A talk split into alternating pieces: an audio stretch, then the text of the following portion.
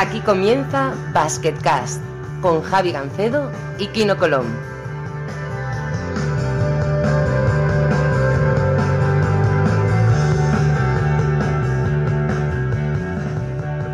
Hola a todos y bienvenidos al primer episodio en 2020 de Basketcast. Soy Javi Gancedo, como siempre con nosotros es Aquino Colón, campeón del mundo en 2019. Muy buenas. Buenas, ¿qué tal? ¿Cómo estamos? Oye, llevamos ya cuatro semanas ahí, galo tonto. También hemos tenido algún problema técnico que otro, pero llevamos ya casi un mes sin, sin hablar, macho. Vaya tela. ¿eh? Somos tíos ocupados, somos tíos ocupados, que tampoco está mal, que decir que, que tenemos cosas que hacer. Eh, Exacto. Pero nada, al final juntarse para esto es bueno siempre. Sí, aparte más vale hacer pocos y buenos y tener buenos invitados, como es el caso. Fran Fermoso, muy buenas.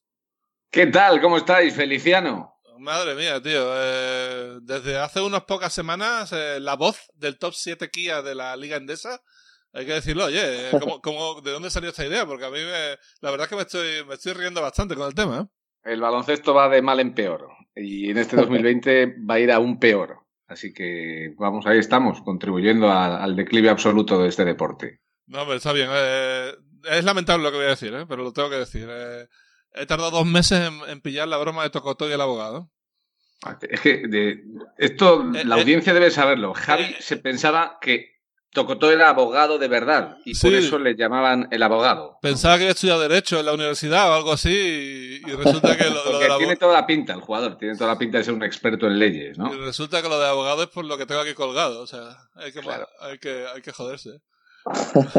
Lo pasamos bien y encima cuando contribuyen clubes como Burgos, pues, pues mola, ¿no? Yo creo que es, es positivo vender el producto, que... aunque eso a veces, bueno, pues eh, levante algunas pieles sensibles, ¿no?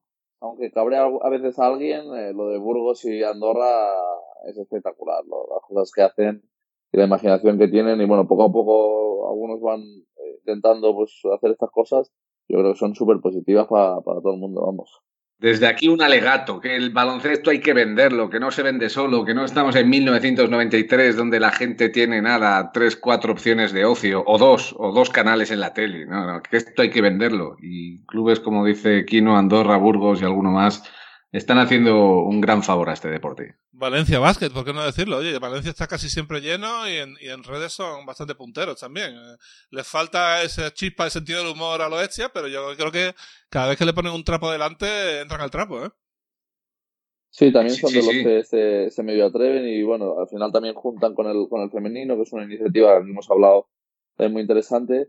Pero bueno, es verdad que el toque del humor que tienen eh, en redes, eh, Burgos y Andorra, yo creo que muchos equipos se tendrían que fijar porque lo hacen más divertido, más ameno. Nosotros, por ejemplo, cuando fuimos a jugar a Burgos, hicieron como que era un combate de eh, Dragon Ball, eh, la que, serie que hemos visto todos de nuestra infancia. Y, y nada, al final cuando les ganamos, creo que metieron como, como que les chafábamos y tal, porque les ganamos de más de 20. Y pues nada, hasta se toman hasta las derrotas con humor, y eso yo creo que es muy positivo. Son unos cracks, ¿eh? Y es verdad que los clubes pequeños pues tienen menos presiones y es más fácil para ellos pues vender el producto de, de manera valiente o rebelde o...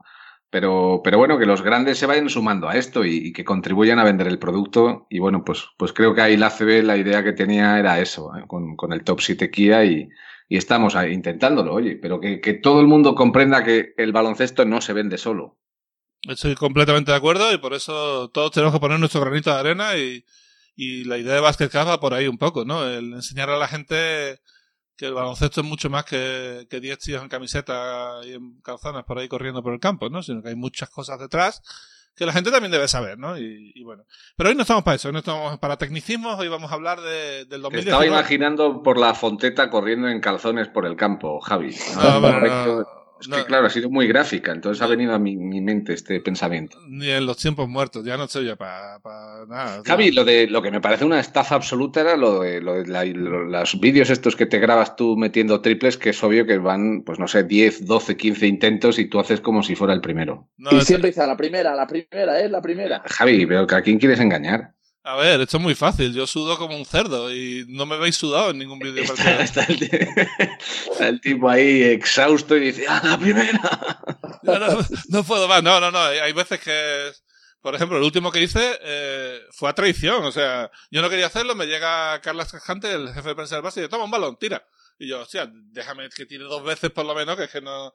Que caliente, ¿eh? Y ahí sí que la primera vez que grabó fue la primera que tiré, os lo juro. Hay veces que no, hay veces que que más. pero casi siempre suele ser de la dos, segunda, la tercera, muchas alguna vez a la primera. Eh, no, no, no, es tan, no soy tan paquete como queréis. Todavía tengo un poco de muñeca, que es lo único que me queda. El JC Carroll del Sevilla, el tío. Mete los triples sin querer, Kino. ¿Qué te parece? Eh, me gustaría ver un concurso entre vosotros dos. Sería bastante curioso. ¿eh? no te jode. Bueno, Javi enchufa, ¿eh? Lo que pasa es que tiene una mecánica que es, que es lamentable. Esto también hay que decirlo, Javi. Sí, es cierto. El tío enchufa. enchufa. Meter método. Otra cosa es que la mecánica es verdad que no, no es muy académica, pero bueno. No, no, académica no es. es tan académica como la licenciatura en Derecho de Tocoto. Exactamente. yo, yo qué sé, Johnny Rogers se hizo una carrera entera tirando como, como una, mecánica. Y Antelo y Surnas son súper tiradores, y mira cómo tiraban los cabrones. Y, y, al final que ha resultado que lo más feo de Antelo no es la mecánica de tiro. Pero bueno, no, no vamos a hablar de eso ahora porque, porque vaya. Oye, pues me parece un buen, un buen melón para abrir, Javi. Adelante, vamos con ello. Bueno, vamos, lo dicho, vamos a resumir 2019, vaya. Y lo primero. Venga, vamos, yo voy a lanzar la pregunta, Javi. Eh, Mm, jugadores que vayan a seguir esta línea política cuando se retiren. Me parece un buen tema. Venga, vamos con ello. difícil, difícil, pero bueno, no sé. ¿eh? Yo creo que. Hay que decir que yo jugué con Antelo cuando tenía él. Bueno, cuando yo tenía 17 o 18 años, él tenía uno más. Y luego volví a jugar cuando yo tenía 20, yo debía tener 21 o 22. Y él ya tenía ideas muy, muy claras a través de esto. O sea, si me dicen un jugador que tengo que poner un jugador allí, hubiera sido Antelo seguro. O sea, estábamos entrando en Hospitalet en Cataluña, la de Barcelona, y él ya iba a entrenar con unos calcetines para la bandera de España grande, o sea, no escondida, grande. Y el tío, todo lo que dicen ahora, todos los de box y tal, pues ya lo tenía clarísimo hace, estoy hablando hace 12 años. No sé, hay, hay casos en Twitter de exjugadores muy significados políticamente. Francis Sánchez es uno, por ejemplo, eh, que bueno, está todo el día hablando de política prácticamente. Bueno, mitad hablando de política y mitad metiéndose con la gente, pero pero bueno, da mucho espectáculo en Twitter, Francis, la verdad. Es una cosa tremenda. Pero bueno, insisto, vamos a resumir 2019, tío. No me vengáis con esas cosas que no quiero hablar de política en No me liéis, no me liéis. Aunque he empezado yo, hay que decirlo. Pero bueno. Ya me tocado ya me tocado y... ya se lía solo en Twitter, que luego le contesta a todo el mundo y se, se, lía a contestar. Pues... Hostia, no me hables de eso. Madre mía, la que se lió el otro día y todo porque dijo una cosa que era muy obvia, que es que había insultado a Rudy Fernández y estaba bastante mal. A ver si es que no no hay más. ¿eh? ¿eh? estas cosas no se tienen que decir en, un campo de baloncesto y, siempre me encontraréis a, a favor de, ir en contra del insulto. Pero... Nos reímos, pero está todo esto demasiado polarizado. ¿eh? Y el fichaje de Mirotic, evidentemente, es una fantástica noticia. Creo que ha, ha pronunciado aún más pues, esa polarización Madrid-Barça. Y, y, bueno, parece que, que, cualquiera que habla por la tele, por un micrófono o simplemente en un teclado, tiene que ir o con Madrid o con Barça o conmigo o contra ti o contra mí, ¿no? Sí, me parece que aquí, eh, si, no, si hablas bien de uno, estás amando mal del otro. Y no es así. Claro, claro.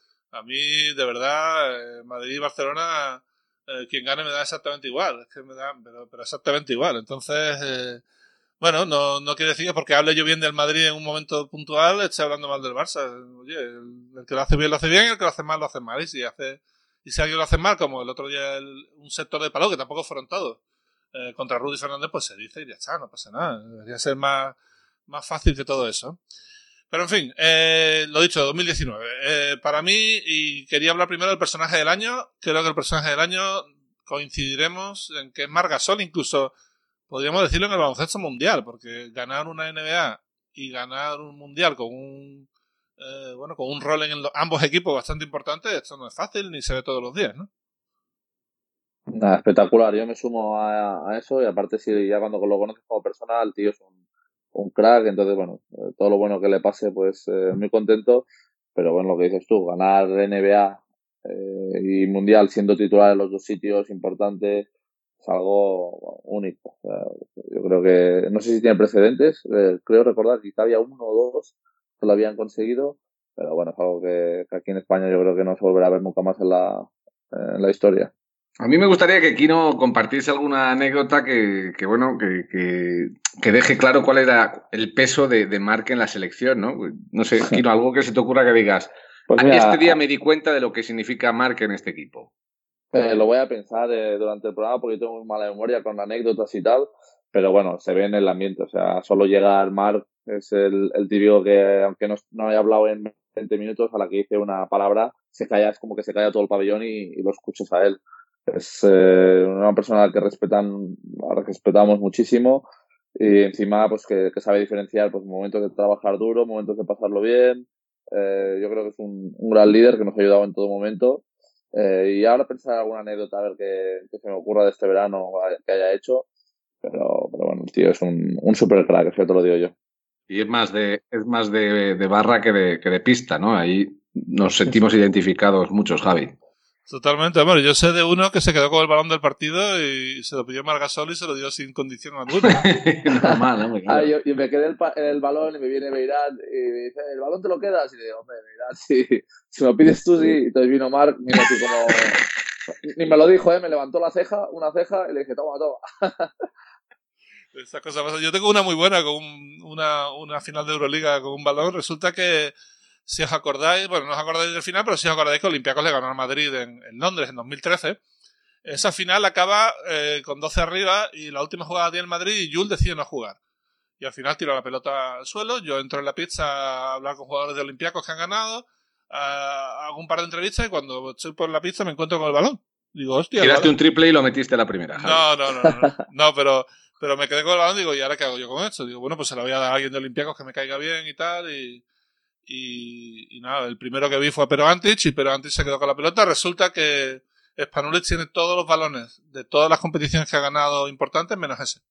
Y me ha hecho la culpa a mí. Me dice, tío, pero que eres un cabrón, me lo tenías que haber dado a mí, no sé qué, tal. Y digo, yo qué sé, tío, yo, yo que sabía que tú eras así de friki, tío. Y claro, a Pero Antich a ver quién le pide un balón, ¿no? Efectivamente. Amenazándole a Pero Antich. Es que ese es el tema. Si se lo hubiera dado a Manzaris, pues ya el balón sería para Spanulis, seguro. Pero claro, como se lo dio a Pero Antich, pues se lo ha quedado. Y lo tiene ahí en su casa, supongo. ¿En qué discoteca trabaja como segurata pero Antich ahora, con una que se ha retirado? Si es que se ha retirado, igual no se ha retirado. No, no, está, hecho que sí. está retirado, pero yo creo que está contando la pasta en casa, tranquilo. No creo que, no creo que tenga muchos problemas económicos, vaya, no, no, no tiene pinta. ¿eh?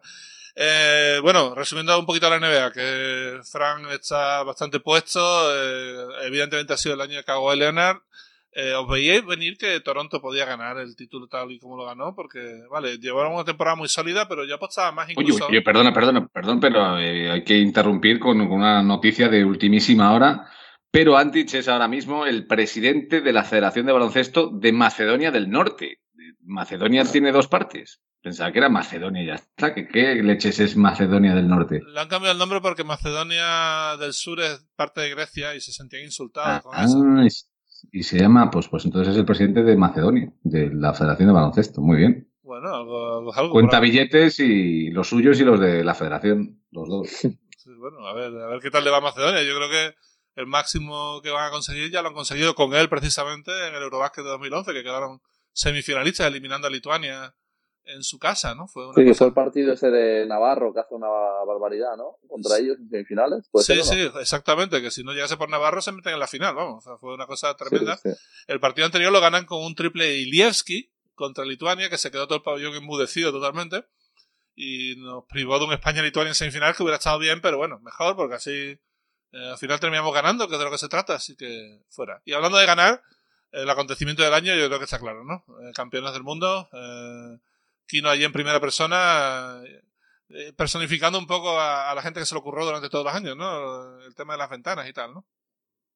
Sí, la verdad que sí, fue un, premio todo lo que habíamos conseguido y también, bueno, contento de que hubieran otros, otros jugadores también de las ventanas, pero te digo, una experiencia inolvidable, no solo por cómo acabó, sino yo creo que disfrutamos lo que se dice, disfruta del camino, yo creo que el camino fue incluso mejor, o sea, nos lo pasamos muy bien, trabajamos duro, eh, tuvimos altibajos, pero yo creo que todos los momentos estuvimos eh, conscientes de que teníamos un gran reto delante, nadie confiaba en que podíamos ganar y al final yo creo que cuando ganas así aún te da pues más, más alegría, más subidón y nada, muy contentos. Eh, algo histórico para no solo para mí, sino para todos los jugadores, para España y bueno, que ojalá que no, pero lo normal es que tarde mucho en repetirse si se repite alguna vez, así que bueno, que toca disfrutarlo pues bueno, sobre todo un año que no, que no se olvidará, igual un poco como, como Toronto, que nadie se esperaba que pudiera ganar, eh, pero bueno, al final estas cosas pasan.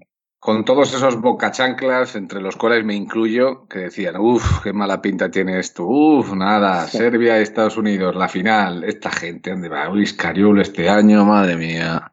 ¿Y vosotros cómo vivíais eso desde dentro? Nosotros cuando perdimos contra Rusia el último partido, o algún partido que hicimos aquí en España que no nos acabó de salir las cosas bien, uy, estos no pasan ni de primera ronda, tal, no sé qué.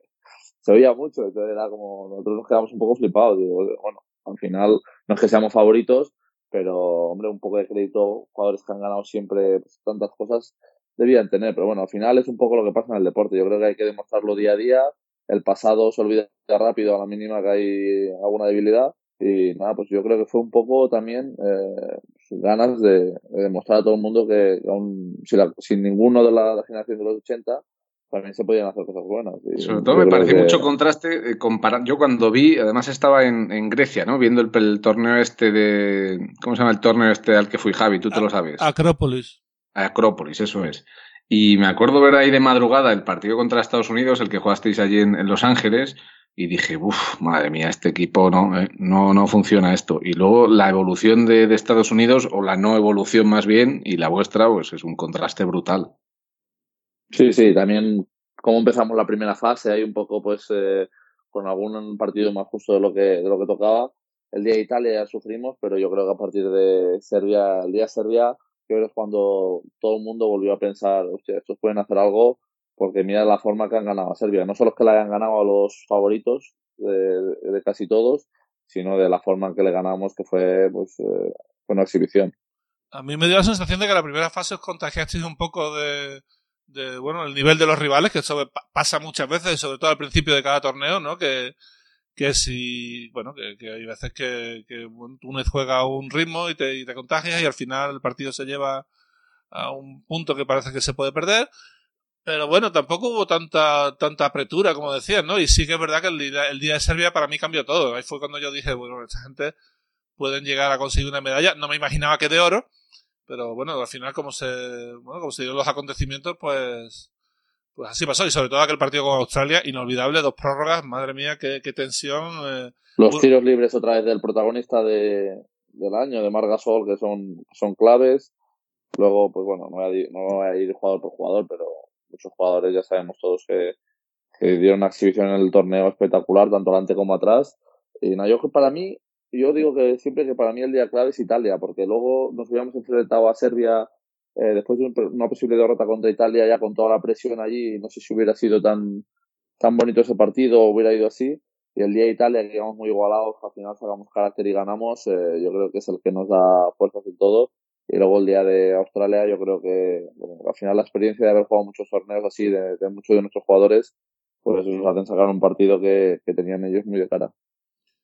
Y bueno, no solamente el, título mundial viene también con el, con el ticket directo a, los Juegos Olímpicos, lo cual eh, pues está bastante bien. Ya veremos qué selección llevamos, pero después de ser campeones mundiales eh, se nos tiene que tener muy en cuenta para las medallas y para bueno intentar a ver qué equipo lleva Estados Unidos, que al final es siempre la clave, pero se va a intentar ir a lo máximo, ¿no? Sí, está claro, hombre. Después de, todo lo que han conseguido esta selección y lo que hemos conseguido el último verano, pues eh, la ambición siempre es máxima, sabiendo que, es muy complicado. Pero bueno, tú ahora ves la, los equipos que van a jugar la preolimpiada y, ojo, eh, habrá unas hostias ahí eh, importantes, porque hay unos equipazos en todos los grupos que hubiera sido muy difícil clasificarse. Entonces, bueno, yo creo que ya tenemos parte de la faena, pero bueno, queda lo más bonito. Javi, menciona por, por Twitter a Escariolo en tu próximo vídeo con, con, algún triple, por si acaso, qué sé yo, no, no pierdes nada, ¿no?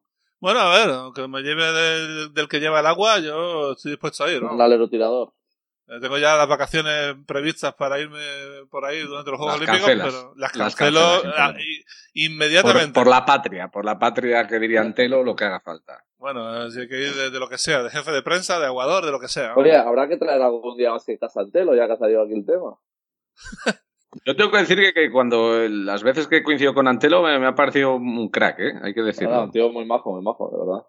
Bueno, yo, pues si no, si no hablamos de política, bien, hombre, al final tendríamos que hablar un poquito, pero... Tienes que empezar ya a subir las audiencias metiéndote en el, en el morbo, ahí en la polémica, Javi. Es que no, no, llevando a narradores de tres al cuarto al programa no vas a subir yo también te digo que no soy mucho de hablar de política, pero que aparte de política, el tío es un, es un crack, ¿eh? es un muy buen chico y yo compartí con él dos años o dos años y medio, no me acuerdo.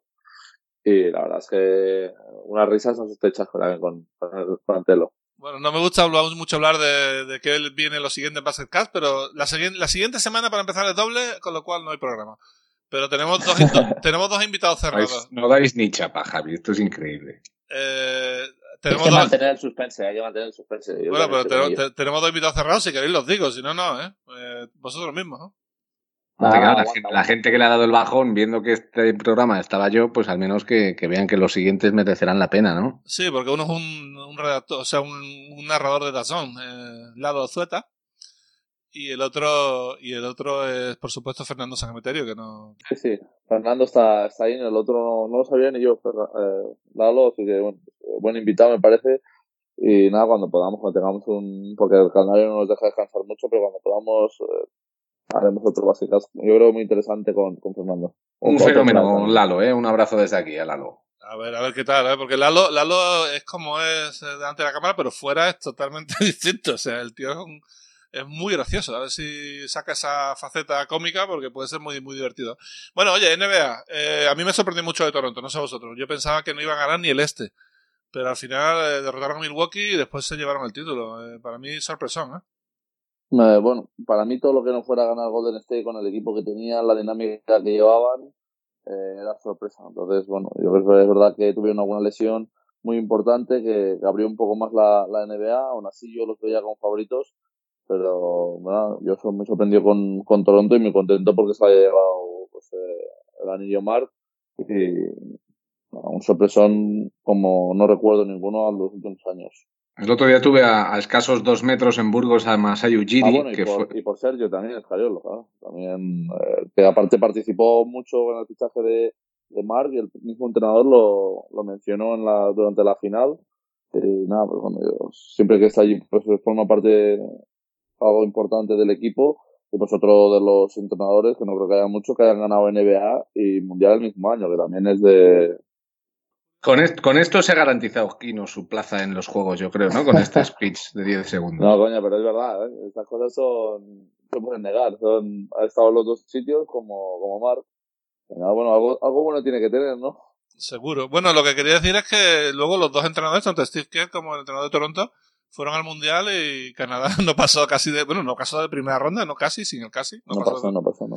Y luego Steve Kerr está ayudante en un equipo americano que, bueno, pasó la historia por, por haber perdido, ¿no? O sea que, mal. Canadá fue bastante banda en el mundial. Pero nada, solo quería comentar que vi a Ujiri el otro día en Burgos, que estaba de gira europea y, bueno, no es habitual, ¿no? Que, que los grandes jefazos de las franquicias vengan de, de, de ruta por Europa, pero lo suelen hacer al menos una vez al año.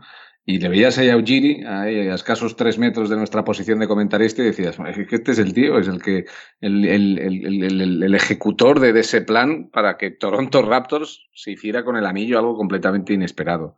Y bueno, con razón, ¿no? Le, ponen encima de la mesa 10 millones de dólares los Knicks, y él dice que no, que, de momento está muy bien en Canadá porque este es un cheque en blanco, es el mejor director deportivo de la liga. Totalmente, en Denver cuando estuvo lo hizo súper bien y y bueno, una vez tuve la oportunidad de hablar con él, precisamente cuando estaban los Nuggets, y bueno, aprovechando que, bueno, un tema que dominaba, pues digo, voy a hablar un poquito con él.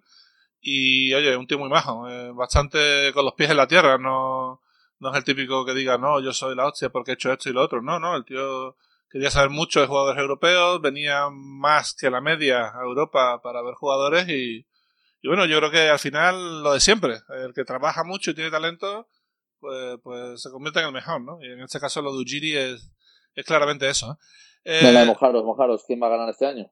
Uf, dificilísimo, ¿eh? Pero yo voy a decir que eh, un equipo de Los Ángeles, no sé cuál de los dos, pero...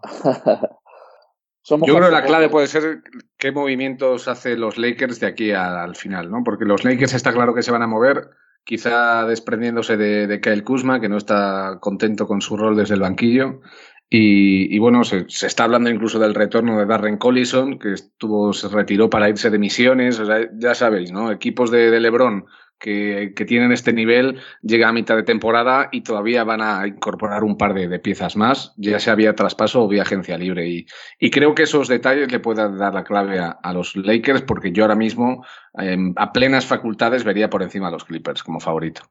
Yo veo a los Lakers, yo digo a los Lakers. Yo también me voy a mojar con los Lakers. Sí es verdad que, que parece una posibilidad más que probable que lo de Kuzma por Bogdanovich sale.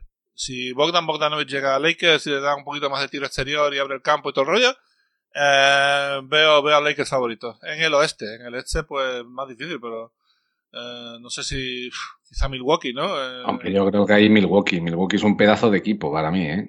Es una barbaridad. Obviamente luego se les frenará el ritmo en, en playoff, meterán menos triples, pero tienen tal profundidad que, que no pueden igualar ni, ni Boston, ni Filadelfia, ni, ni nadie en esa conferencia.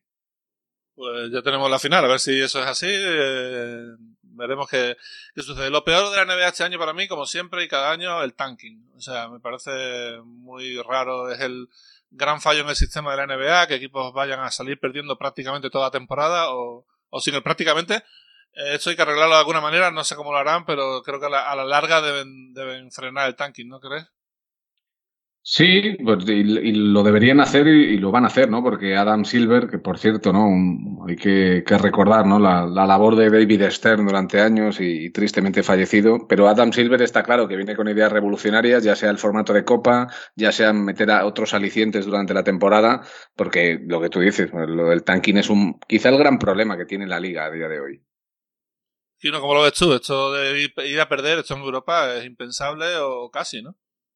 No, no, sí, casi impensable, impensable. Yo creo que es. Eh... Bueno, lo he hablado con algún americano. ¿eh? Allí son muchos partidos, muchas veces se los toman como un entrenamiento, eh, ponen a jugar a los jóvenes y no le dan ninguna importancia a perder, casi están más contentos porque luego tienen más probabilidades para, para tener un buen jugador en el draft y pues tener un mejor futuro. Y bueno, yo creo que lo único bueno que tiene eh, esto del draft y de la NBA es que no siempre el, el campeón es el mismo. O sea, puede Cleveland hace cuatro años era campeón y ahora de los últimos equipos y eso está muy bien, pues la variedad, cada, ciudad tiene su momento, pero en momentos estos de, del tanking pues se tendría que penalizar bastante más. No sé si quizá eh, pues igualando las posibilidades de los últimos 10 equipos en vez de hacerlo el último o el penúltimo, entonces bueno, al final no, no importaría tanto perder o hacer algo, no sé, multar con dinero si no llegas a tantas victorias o alguna cosa. Porque, porque es bastante, bastante feo a veces ver algún partido de NBA eh, que, bueno, sabes que un equipo va a perder y no, no juega más que, haciendo un poco el, como si fuera un entrenamiento. Lo de Golden State este año, o sea, han visto que el año que viene pueden ser, volver a ser competitivos sin lesiones y se están yendo, vamos, se están dejando llevar, pero mucho, o sea, me parece que un equipo que ha jugado la final, que ha sido eh, bandera del baloncesto mundial los últimos cinco años, le, lo veamos en este estado, a mí me parece completamente lamentable, ¿no? El otro día me, llamó la atención unas declaraciones de Steve Kerr diciendo que, que, a Draymond Green le iba a dar descanso esta semana, fue para un partido, y el motivo no era físico, sino decía que era una cuestión de desgaste psicológico. Y es que comentaba, expresaba el propio Steve Kerr que, claro, que de dónde viene Draymond Green, de todos estos años de ganar tantísimos partidos, de estar en un equipo con aspiraciones de campeón, a de repente ser el, el colista de toda la liga, ¿no? Entonces, que, que cómo le ha afectado eso psicológicamente a Draymond Green por su carácter y su tipo de personalidad, y que eso le suponía un desgaste psicológico que, que, bueno, que le llevaba a Steve Kerr a darle descanso de vez en cuando. Totalmente. Bueno, hablando, hablando de. cambiando de tema rápidamente. Que por cierto, el, el, el, load management que dicen ahora me parece que es otro de los problemas de la liga, ¿no? El que ahora muchísimos jugadores estén descansando. La liga se hace muy larga, Javi, y habría que reducirla para que los partidos tengan interés todas las semanas y no descansen sistemáticamente las grandes estrellas en muchos equipos una vez por semana. Sí, hablaremos de eso porque al final eh, yo creo que el formato de Euroliga con 34 partidos y todos a muerte es algo que tiene que ser atractivo para cualquiera que vea el baloncesto mundial y hacia dónde va, ¿no? Pero, pero ya veremos. Pero antes de hablar de Euroliga, no quiero pasarme sin, sin decir que hemos hablado mucho de la medalla de oro de, de los chicos, pero no hemos hablado de la medalla de oro de Eurobasket de las chicas y todo el medallaje que se ha conseguido en, en, en categorías inferiores. Me parece que ha sido un año brutal para el baloncesto de selecciones en España, ¿no? Tremendo. Sí, lo bueno, yo creo que lo mejor que hay de todo esto es que no es una noticia, o sea, ya pasa casi cada año, eh, las chicas llevan un montón de años ganando medallas prácticamente siempre de oro, las categorías inferiores también, y nada, pues da gusto ver que, que el baloncesto español pues va también, eh, tanto masculino como femenino, y bueno, pues también lo hemos dicho ahora, lo hemos hablado aquí, sobre todo el día que estuvo Vaya Palau, que por cierto estuve hace dos o tres semanas viéndola aquí en directo en, en Valencia, que vinieron y bueno, empezó, dio ya, no sé si dio 10 o 11 asistencias. Y nada, pues que, eso que da gusto ver a, todas las selecciones y que siga así por muchos años.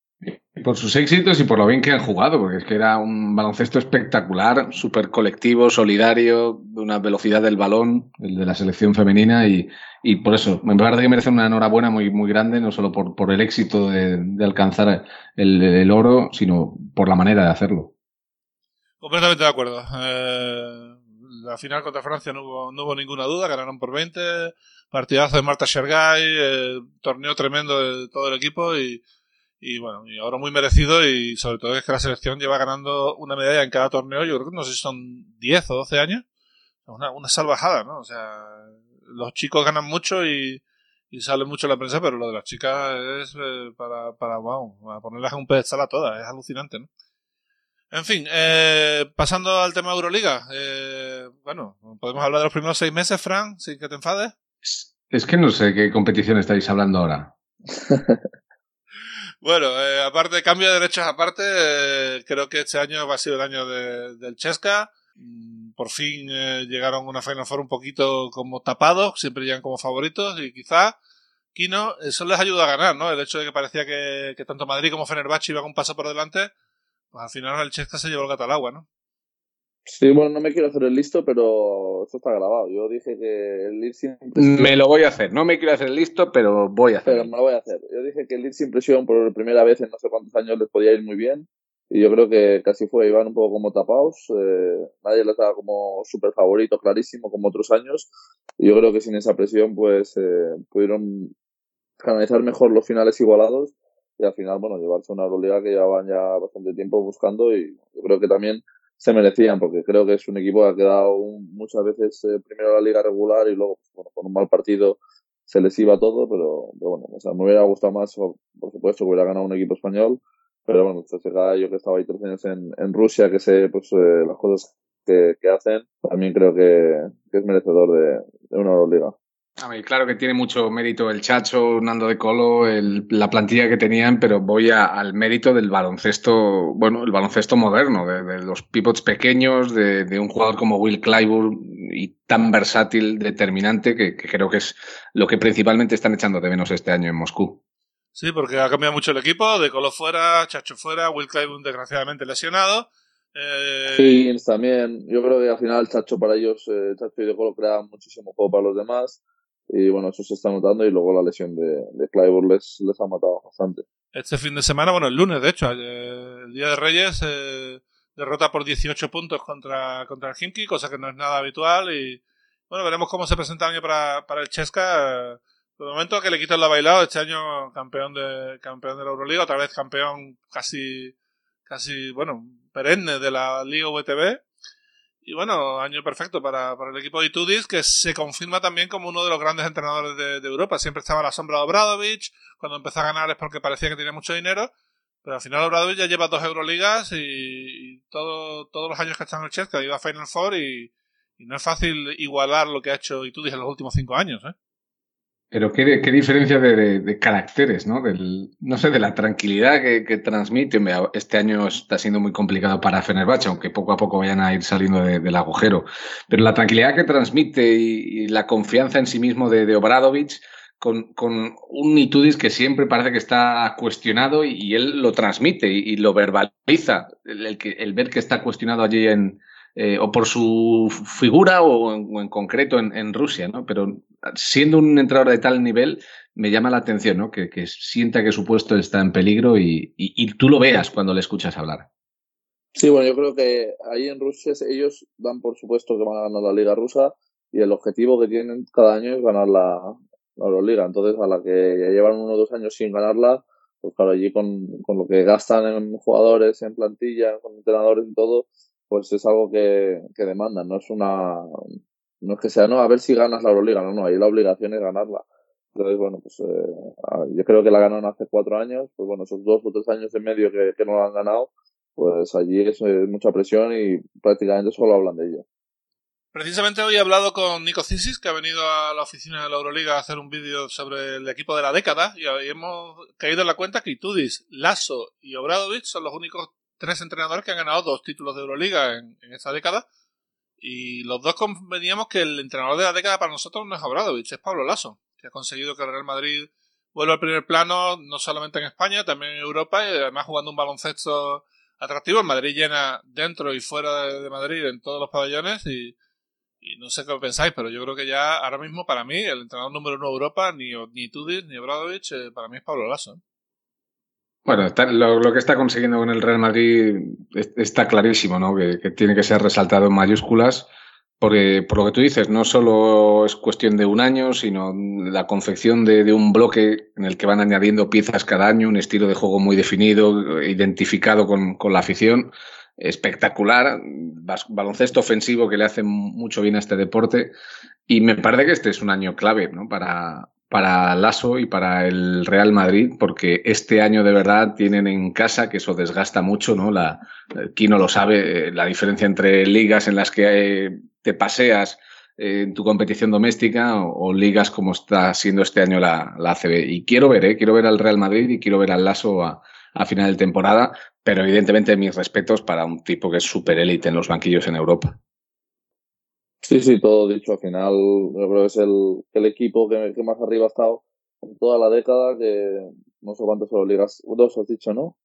Eh, que ha ganado Madrid, pero bueno, también ha estado en todas las Final Four, juega un baloncesto muy atractivo, le gusta a todo el mundo, muy divertido. Yo creo que, bueno, es, ya te digo, para mí el, el, mejor equipo de Europa en los últimos años, si me preguntaras, diría que el Real Madrid. Entonces, todos los jugadores importantes que han estado ahí, el entrenador, pues está claro que son, que son claves. ¿Y cómo, ¿Y cómo se gestó su fichaje hace nueve años? Que él no era el primer plato, ni mucho menos. Y, bueno, pues las historias que se cuentan, ¿no? De, de algún entrenador esperando.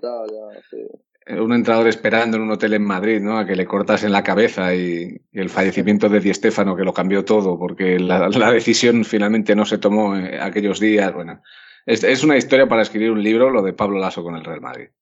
Bueno, en la Eurocup en 2019 no hubo mucho color, había un favorito clarísimo y ganó la competición, que era Valencia Basket. Eh, ¿Estaréis de acuerdo que eh, arrasó en un momento dado, ganó todos los partidos que tenía que ganar, solamente perdió uno en la final contra Alba Berlín, que bien lo podía haber ganado.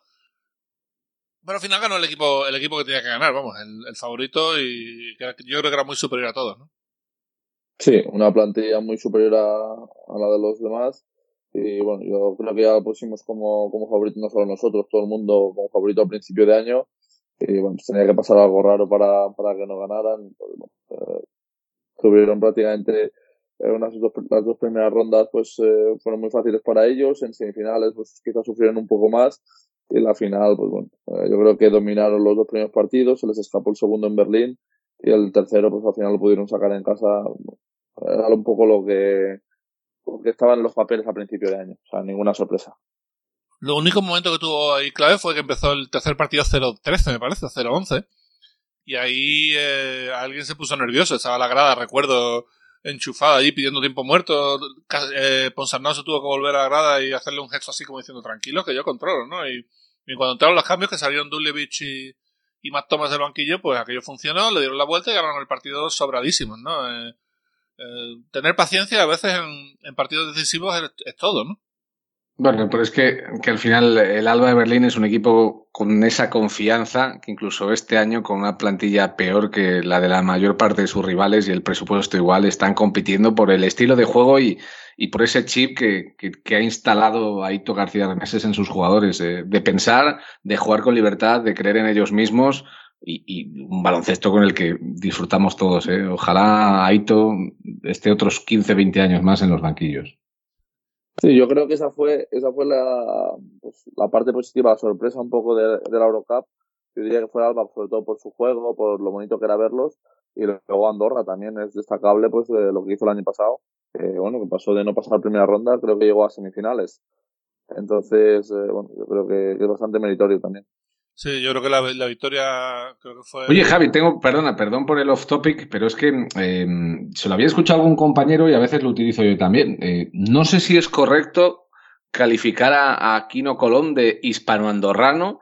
Hay quien le llama andorrano, pero bueno, este tío es español. Eh, Quino, por favor, ¿con qué te sientes más cómodo?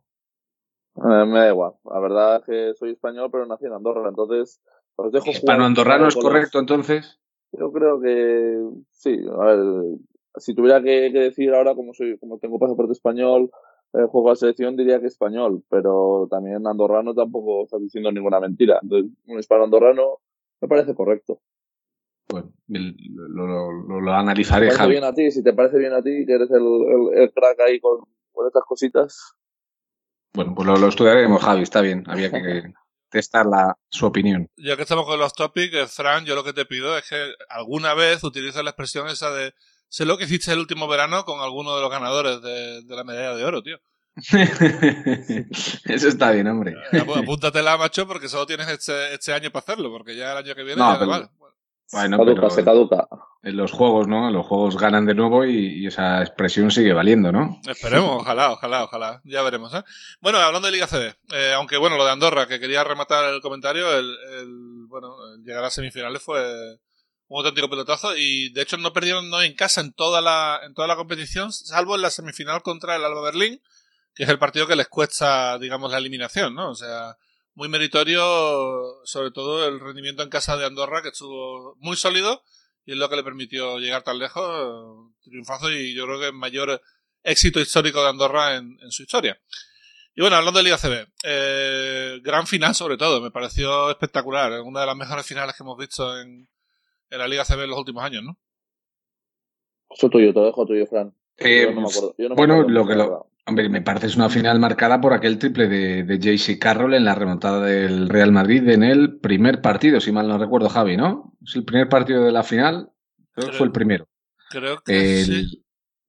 Sí, sí, si no recuerdo mal es el primero. Eh, que JC Carroll remonta esa última jugada donde se habló de si Rudy había entrado antes en el tiro libre, la asistencia de Yui y creo que ese triple marca, marca la final, porque de haber ganado el Barça igual estaríamos hablando de, que el Barça eh, pues podría haber conseguido el título.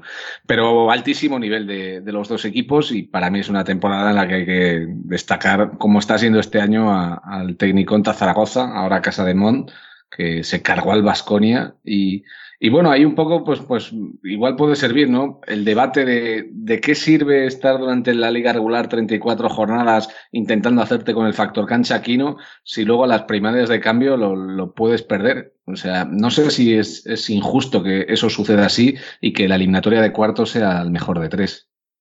Yo creo que más que eso, o sea, los playoffs a mí me parecen algo muy bonito, muy atractivo y que un poco identifica al básquet. Son, es algo que no tienen otros deportes como fútbol y tal eh, el problema que veo yo es que hacer toda la liga para luego jugártelo simplemente a un partido así. y que, que, quitando la final, los cuartos y semifinal, pues pasan en dos semanas y ni te has enterado. Que es, verdad, que pues cuando es lo bonito. de, es una época para disfrutarlo más y igual que la NBA lo hace más largo. O sea, pues yo quizá haría la liga un poco más corta o de alguna otra manera, pero los playoffs más largos, que es al final lo bonito donde, donde juegan los equipos, digamos, los mejores, los que se lo han ganado y donde hay más emoción. Entonces, bueno, eh, sí que es verdad que tres me parece muy poco y es algo que yo cambiaría. Porque igual Zaragoza le habría eliminado igual al Vasconia jugando a cinco partidos. Eh, lo estamos viendo que, es algo especial. es algo especial. Me refiero a que hay muchas cosas que son. Bueno, a ver si es verdad que habrá alguna eliminatoria primero contra octavo que no tendrá mucho, jugo, pero hay muchas que están muy bien ya en, cuartos de final y no las disfrutamos mucho porque son, a veces son dos o tres días. Pues juegas en casa, ganas fue afuera, ganado y ya se ha acabado. Entonces, bueno, para el aficionado queda también un poco soso. Entiendo que son siempre problemas de fechas y que hacer los calendarios, esto daría, habría que traer a alguien que trabaje en departamento de competición de una liga para, para que veáis lo difícil que es esto, ¿no? Pero, dicho esto, eh, a mí que haya cuartos y semis a cinco partidos y la final a siete, me parecería un adelanto brutal. Y sobre todo que la final durara sus buenas dos semanas mínimo para que la gente esté pendiente todo el día de lo que pasa, ¿no? Y... Esto, si no me equivoco, lo hacen en Turquía, si no me equivoco. Sí. Y de hecho, la final a 7 también la tienen en Italia, por ejemplo, y, creo que sería un paso adelante. Pero bueno, esa es mi opinión, yo qué sé. Eh, aquí habrá gente que prefiera que, la liga se despache antes de lo previsto, pero yo creo que los playoffs son la salsa, son... Ah, pero lo que tienes que hacer es reducir la liga regular y que si tienes que cambiar el formato actual y que, bueno, pues que o lo haces a una única vuelta o, haces que algunos equipos de arriba, qué sé yo, los equipos de Euroliga, solo jueguen como se está planteando a domicilio contra los equipos de abajo a lo largo de la temporada. Al final, tú, si ahora le dices a los jugadores de Barça y Madrid que encima vas a ampliar los playoffs y que lo vas a hacer más largos y más partidos, va a volverse locos porque es verdad que jugando la Euroliga eh, hay muchísimos partidos, muchísimos. Entonces, y, y como has dicho antes, Madrid, Barça, Vitoria y nosotros este año yo creo que tenemos doble dificultad, que luego la CB no es una liga muy fácil. Entonces vos puedes ir a cualquier campo, vas un poco, no te digo relajado, pero al 80% o 90% y te puede ganar cualquiera. Entonces, eh, bueno, hacer, eh, alargarla más sería complicado, pero bueno, alguna manera de reducirla y hacer los playoffs más atractivos, eso sí. Eso yo lo veo una buena idea. Eh, el Madrid perdió a Luka Doncic durante, durante el año, pero fue capaz de, ganar la liga. Creo que si hay un personaje que ha dado un paso adelante este año fue Faco Campazo. Eh, se ha convertido en base de superélite, lo, lo demostró además, lo confirmó en el Mundial. Y creo que, bueno, la progresión de este chico en los últimos 2-3 años ha sido, o incluso más, 4 o 5 años, ha sido espectacular. Pues, quizá la liga de los bases argentinos, ¿no? Campazzo MVP de la final, la Provítola MVP de la liga regular, eh, bueno, buen año para el básquet argentino en la CB, ¿no? Y que al final, igual, remontémonos a los orígenes de cuando Campaso era un jugador que no valía para el Real Madrid y que estaba en UCAM Murcia y decías, bueno, pues quizá un escalón por arriba de, de, UCAM Murcia, pero no va a poder jugar en el Real Madrid. No, no es que pueda jugar en el Real Madrid, es que es el, jugador, como tú dices, fundamental ahora mismo en el Real Madrid junto con, con Tavares y esa fuerza física que tiene y es, un jugador tremendo y lo hablaba el otro día precisamente, lo hablé contigo, Kino, ¿no? El, para mí, Facu Campaso ahora mismo eh, sería titular en muchos equipos de la NBA. No, no uno ni dos. Varios equipos de la NBA tienen bases titulares peores que Facundo Campazo. Sí, yo creo en eso estoy, estoy de acuerdo. Al final es un jugador que, yo creo que muchos no esperábamos que pudiera llegar a este nivel, de los cuales me incluyo, pero al final él ha demostrado con, con su juego, con su regularidad, que es uno de los mejores bases de, que en Europa y el año pasado pues eh, ya lo demostró. Llegó al Madrid eh, otra vez muy arriba, él jugando a un grandísimo nivel y este año pues, eh, pues sigue. Yo creo que al final pues en la NBA se premian más otras, otras cosas como tener el mejor físico o ser más grande, pero un, jugador con mucho talento, mucha garra y que ha sabido hacerse líder en un equipo como el Madrid, que es, eh, es muy difícil. Es verdad que ha tenido pues, algún factor como que la lesión de, Sergi, que Doncic se haya marchado y tal, que, que, le ha ayudado, bueno, que le ha permitido tener más minutos, pero luego con esos minutos tienes que saber hacerlo. Yo siempre lo digo, para jugar bien primero te tienen que dar bastantes minutos, porque si no es complicado, pero luego hay que saber, hay que ser bueno y, y valer para esto. Y él ha demostrado eh, sí, con minutos, pero que es muy bueno. No, y que por pequeño que sea, me gustaría ver el dato de estadística avanzada de cuántas, cuántas situaciones de poste bajo se le juega a Facundo Campaso, porque los equipos cada vez renuncian más a jugar con, con Campaso, contra Campaso en el poste, porque normalmente es como con James Harden salvando distancias. James Harden es uno de los mejores defensores de toda la NBA en el poste bajo, aunque luego en otras situaciones defensivas es un desastre. Pero es que no, son jugadores muy fuertes físicamente y muy inteligentes y es difícil, a pesar de que haya una diferencia de altura a tu favor. Sí, porque el, tronco inferior lo tiene muy fuerte, aunque sean bajitos, el tronco inferior, el tío ahí es un animal. Entonces, eh, pues, eh, si no le puedes empujar muy abajo, al final va solo por altura. Y bueno, si, si no estás muy cerca del aro, es igual de complicado. Y bueno, rematando, hoy no tenemos preguntas, así que lo que te quería preguntar aquí, ¿no? Un resumen de tu año, porque empezaste en el Bache Gesir, lo acabas en Valencia Basket, eh, empezaste siendo el jugador, digamos, líder de las ventanas, acabaste como campeón del mundo. Quizá 2019, no, no sé si va a ser el mejor año de tu carrera, porque gracias a Dios todavía te quedan muchos, pero sí que de momento sí que ha sido el, el año para ti en, en tu carrera, ¿no? Bueno, yo creo que hay dos o tres años muy importantes en, en mi carrera. El año de Bilbao yo creo que lo cambia todo, que es el año que me ficha Unix y con Unix también pues eh, empiezo, me adapto bien y, y empiezo pues eh, muy bien ahí mi carrera en, en Turquía. Eso es un año muy importante. Pero bueno, ese es un poco el año de, la evolución. Yo creo que, bueno, con lo de Bachiseir eh, ya veías un poco que no, que no había salido como yo esperaba a mitad de año por, por la ambición que parecía que tenían ellos al principio, como que se iba desvaneciendo. Entonces iba un poco como para, para abajo. La selección, pues bueno, es verdad que estaba muy bien en las ventanas, pero faltaba el, bueno, no sabía lo que me iba a venir. Eh, pero aún así yo estaba muy, muy contento y muy orgulloso de lo que había hecho con, con las ventanas, lo que habíamos conseguido. Eh, pero bueno, al final eh, se consigue pues, evolucionar tanto en el equipo. Vengo un equipo como Valencia que va a jugar la Euroliga, eh, que siempre está aspirando a lo máximo, luchando por todos los títulos. Eh, y luego sobre todo lo de yo creo que lo que cambia y, y lo que lo que recordaré toda la vida seguro es lo de la selección eh, poder entrar en el equipo ya un equipo con esos nombres que, que, es muy complicado y luego al final acabar así ganando un mundial algo histórico pues algo que, es para toda la vida. Un año muy, muy bueno y que siempre recordaré con, con mucho cariño. Bueno, y que tú lo has ganado, fenómeno, macho. Liderando ese bloque, ese bloque de las ventanas y. alguna cosilla hemos hecho, alguna cosilla hemos hecho. Aunque se note claramente que digo esto para ganarme una paella, pero más jugadores como Kino Colón son necesarios. Son necesarios. ¿eh? Cuando vengas a Valencia, una buena paellita obligatoria, es obligatoria. Bueno, más bases ahí creativos, que apuesten por el baloncesto espectáculo, que, que vendan entradas, hace falta, como Kino Ya no te digo bases, un poco. Eh, el otro día estuve en un, torneo de, jóvenes, y, hostia, me, me parece que se está perdiendo un poco el talento. Yo creo que se tiene que premiar más el talento y menos el, físico, que es verdad que sí, que el físico es importante y que hay que trabajarlo y que pero jugadores con talento cada vez hay menos. Yo creo que es bonito ver a un jugador talentoso que da buenos pases, que, que sabe movérselas con gente más grande. Tiene que haber un poco de todo. Yo creo que, que la figura está ya de un base, de un escolta también creativo que se va a pasar, que puede hacer un poco de todo eh, es algo que es muy bonito de ver y, y bueno, que ves a los, jóvenes que, bueno, ves la rueda de entradas, ya que unos mates como unos animales y tal, pero luego gestos técnicos, pues que algunos mejor que otros, pero que les cuesta más que eh, más hacerlo. Entonces, bueno, yo creo que, que sabe premiar a la gente talentosa, pero como decía Andrés Montes, creo que decía, eh, que el talento siempre está bajo sospecha.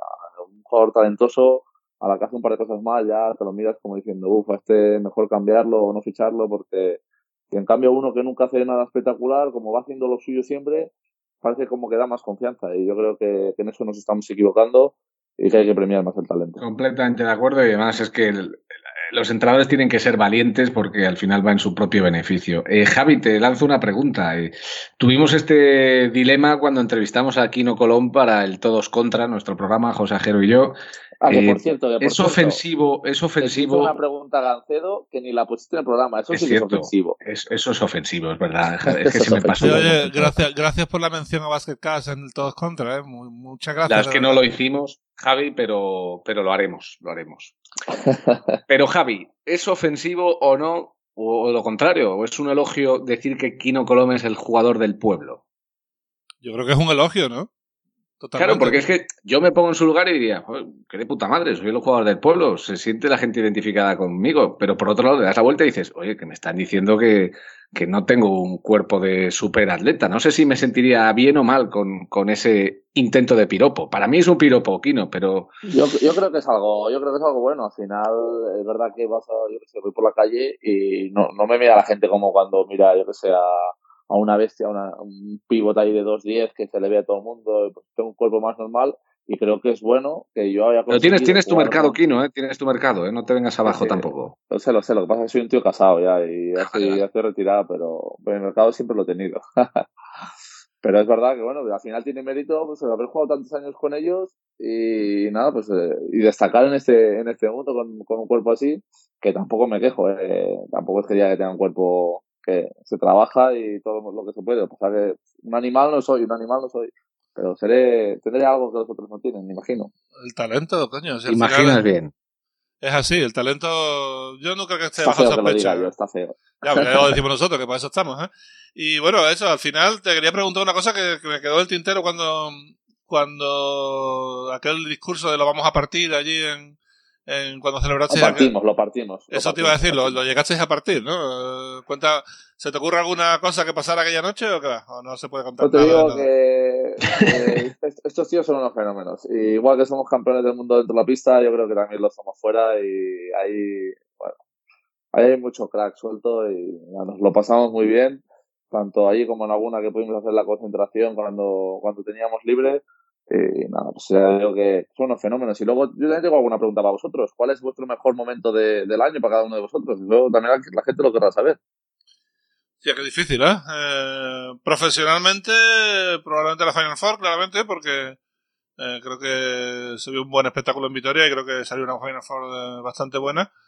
Personalmente. Personalmente también, también. La gente lo quiere saber. Personalmente, no sé, tío. Tendría que pensarlo. Déjame que tal. Voy a darle paso a Fran y, ahora lo pienso. La verdad es que no lo sé.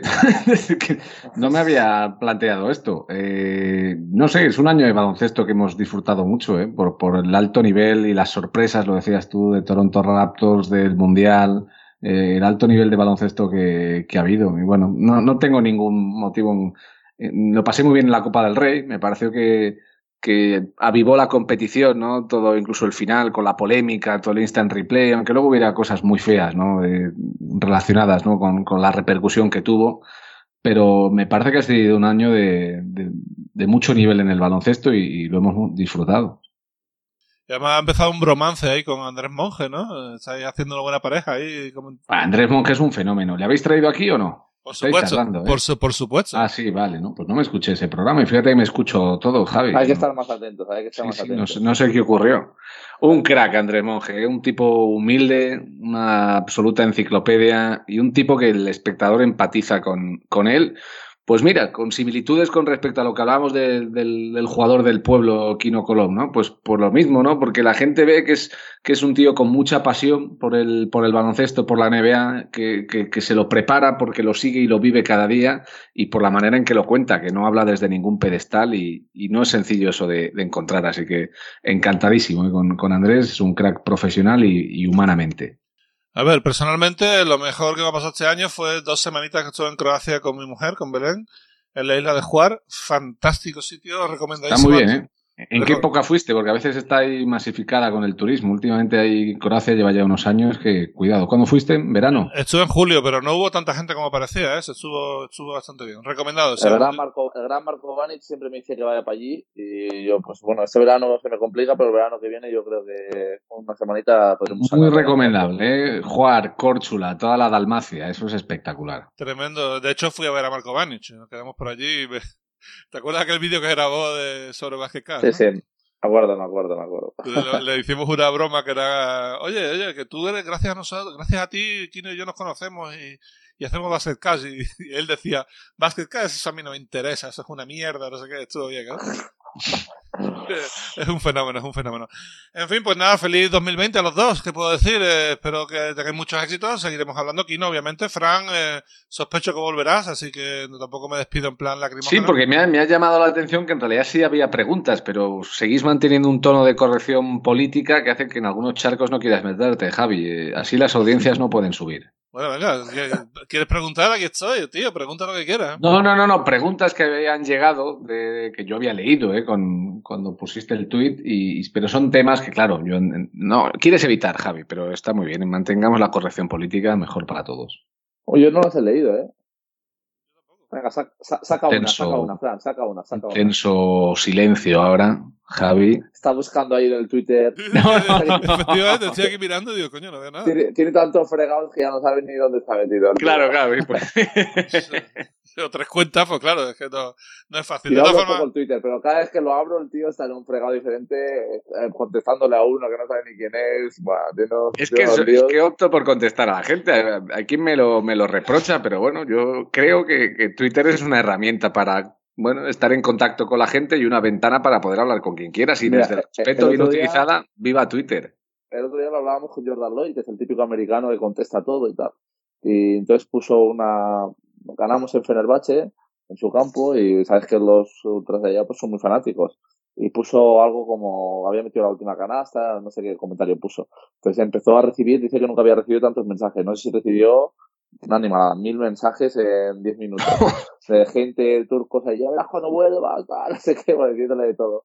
Y el tío me vino y dice, ¿qué es esto? ¿Qué pasa allí? Y le digo, hombre, es que estos, estos son de los fanáticos fanáticos. Y el tío ya se tuvo que frenar un poquito y pidió perdón en plan, no, no era nada ofensivo, simplemente estaba contento por haber metido la casa para ganar, no sé qué. Hizo una marcha atrás de histórica. Bueno, esta cosa pasa. Por cierto, Jordan Lois es la famosa foto esa que sale Kawhi eh, mirando. Está ahí el tío. ¿Y el anillo para cuándo? Pues ya lo tiene, ya lo tiene. No ya tiene el anillo, no sabía. Lo, tiene en casa, porque como no es jugador de la NBA, se ve que no se lo no se lo puede en ningún partido. Entonces yo creo que lo tiene en su familia en su casa y no se atreven a traerlo porque ahora acaban de llegar. Ah, o sea, en su casa de Estados Unidos. Vale, vale. Claro, y no, ya se lo he dicho que me lo enseñara y no, no hay manera, no. Vaya tela. Bueno, Fran, lo dicho, muchas gracias por pasarte por aquí. Eh, nos vemos prontito. Todo lo mejor a ti en Movistar Plus y te seguimos escuchando tanto en la NBA como en la Liga Endesa como el top 7 de Kia, que espero que sigas dando bastante caña. ¿eh? Ahí estaremos. Un fuerte abrazo y felicidades y felices 2020 para todos y mucho básquet. Y nada, aquí no nos Igualmente para todos. Aquí no, nos vemos el viernes, cosa rara, porque creo que es como la quinta vez que nos vemos en persona o algo así. Y... Sí, cuarta o quinta, sí. Sí, sí, algo así, ¿eh? Y nada, eh, mucha suerte contra Olympiacos, ahí estaré para, para ver qué hacéis, ¿vale? Muy bien, muchas gracias. Y, gra a todos. y gracias a todos por escucharnos. Nos vemos dentro de dos semanas aquí en Basketcast. Hasta aquí Basketcast con Javi Gancedo y Kino Colombo.